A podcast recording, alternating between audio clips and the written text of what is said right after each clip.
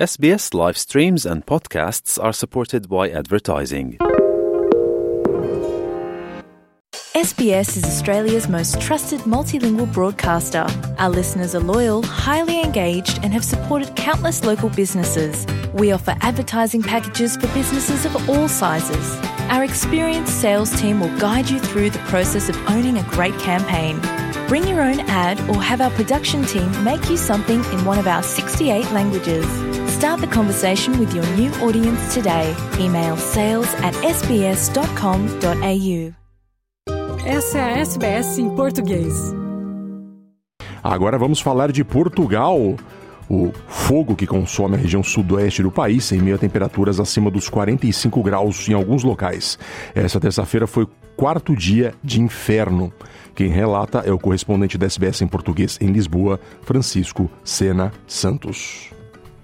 É, Fernando e ouvintes da SBS, dias tórridos e de fogo. Os termómetros mediram 46,6 graus centígrados, o que quer dizer 115,8 Fahrenheit, ao começo da tarde da segunda-feira desta semana, em Santarém. Santarém é uma cidade com 110 mil pessoas, situada a apenas 70 quilómetros para nordeste de Lisboa, 46,6 e esta temperatura manteve-se durante cerca de duas horas.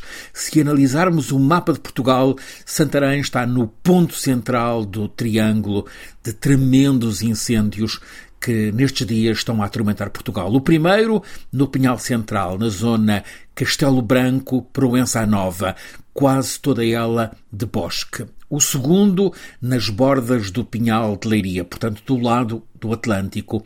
O terceiro, este fogo mais violento, avança desde sábado pela fronteira litoral entre o Alentejo e o Algarve, no sul de Portugal. Este incêndio está com área de combate ao fogo que é imensa, 110 mil hectares.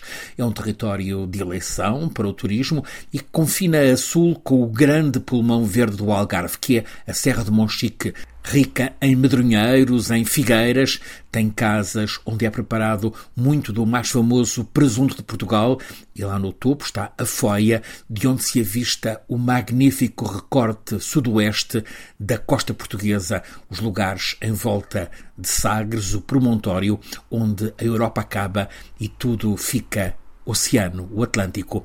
Mais de mil bombeiros, apoiados por aviões e helicópteros, têm como primeira missão a de evitar que haja vítimas humanas e também de animais de criação. Estão a conseguir. Mas isso obriga a que, desde o início do fogo, no sábado, mais de 1.400 pessoas tenham sido deslocadas, muitas delas muito contrariadas, deslocadas da casa delas para abrigo em lugares seguros, diretamente em escolas e pavilhões gimnodesportivos.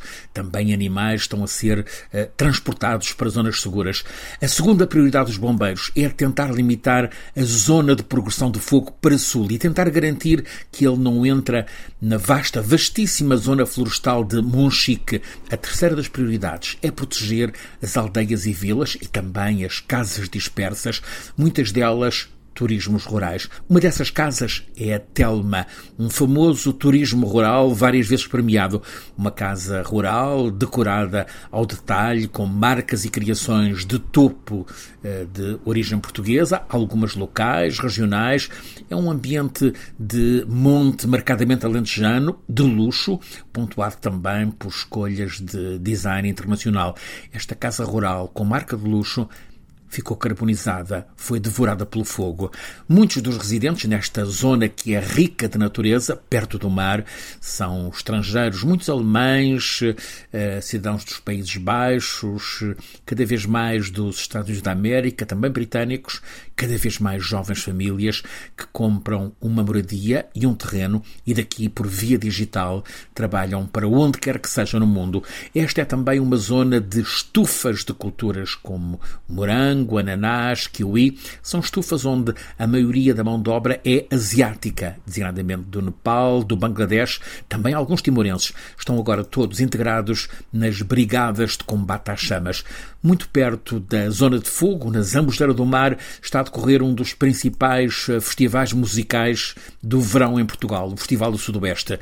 Como a terra em volta tem uma extensa faixa de terreno em que a vegetação foi cortada, foi aparada, o show musical continua, mas com fumo intenso na paisagem.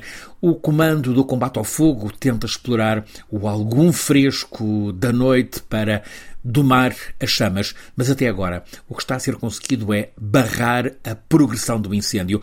Uma das batalhas difíceis foi evitar que uh, o incêndio entrasse pela vila algarvia de o de Seixe foi conseguido, mas com as chamas já à beira das primeiras das muitas casas, todas brancas, que cobrem a colina de Otseixe, à beira do mar. Mas mesmo em zonas por onde o fogo já passou, aparecem frequentes reacendimentos. Há forças militares em alerta para intervenção imediata por todo este perímetro, que atinge mais de 50 quilómetros nos concelhos de Odmira e Algesur, no sudoeste de Portugal. A terra está brasa. Este mês de agosto veio alterar drasticamente o panorama calmo em matéria de incêndios em Portugal. Nos primeiros oito dias deste mês arderam à volta de 15 mil hectares, o que significa 58% do total deste ano. Agosto sucede a um julho que foi o mês mais quente de sempre desde que há medições, tanto na temperatura atmosférica como na do mar, que em várias zonas do Mediterrâneo, mais para lá, mais em direção ao sul de França e de Itália, ficou um caldo acima dos 30 graus centígrados. Para esta quarta-feira em Portugal são esperados ventos puxados do Atlântico, onde há correntes mais amenas. É a esperança de acalmia nos incêndios e na fornalha que tem sido quase todo o território português nestes primeiros dias de agosto. Depois da Grécia, da França, de Espanha, agora é Portugal, até aqui poupado a viver este inferno de chamas.